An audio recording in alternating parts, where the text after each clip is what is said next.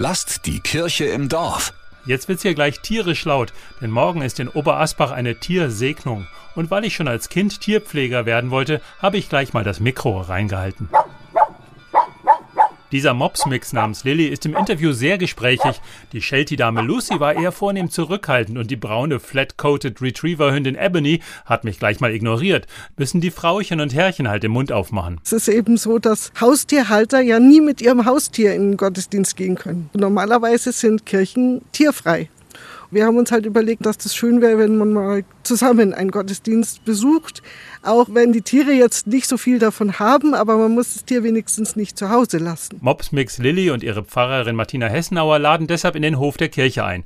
Auch verfeindete Tiere wie Hund und Katz, Katz und Maus, sagt Kirchenvorsteherin Sabrina Romer. Sie und ihr Sheltie planen mit. Wir sind draußen, der Hof bietet doch ein wenig Ausweichmöglichkeiten also ich gehe jetzt auch nicht davon aus, dass Menschen kommen, die wissen, dass ihr Tier hochaggressiv ist. Laut kann es, denke ich, schon werden. Damit kommt man zurecht. Sagt Berthold Kreile, eher der Katzentyp. Kirche ohne Tiere wäre ja auch wie Jona ohne den Wal, die Krippe ohne Ochs und Esel. Michaela Wagner und ihrer Retriever-Dame fällt noch mehr ein. Die Taube, der Esel kommt oft vor. Ja, der sprechende Esel, muss man sogar sagen. Die Schlange fällt ja. mir da noch ein. Und in der Weihnachtsgeschichte sind die Schafe wichtig. Wenn man an die Arche Noah denkt, dann sind es so ziemlich alle Tiere, auch die exotischen.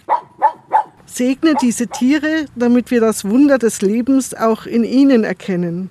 Segne diese Tiere, damit wir sie in Ehrfurcht und liebender Sorge schützen und pflegen. So wird die Pfarrerin segnen, ohne Hand auflegen, Tiere ungefragt berühren, das empfiehlt sich nicht. Den allgemeinen Segen kriegen alle Tiere, die mitgebracht werden. Wie dann die Einzelsegnung einer Vogelspinne ausschaut oder eines Alligators, das müssen wir dann halt mit dem Tierhalter besprechen. Einzelsegen, wofür? Kranke Tiere, und manchmal hat man ja das Bedürfnis, gerade in so einer schwierigen Phase, dass man dann noch einen besonderen Schutz zugesprochen bekommt. Kaum eine Predigt und nur ein Lied gibt es übrigens im Gottesdienst. Ist das wenigstens zum Mitbellen? He's got the whole world kommt. Das ist einfach zu singen, auch für Leute, die nicht so Kirchenlieder geübt sind. He's got cats and dogs in his hands. Gott hält die Katzen und Hunde in seiner Hand und bestimmt kann man spontan auch die Wasserschildkröten, Meerschweinchen und Feuersalamander in die Strophen basteln.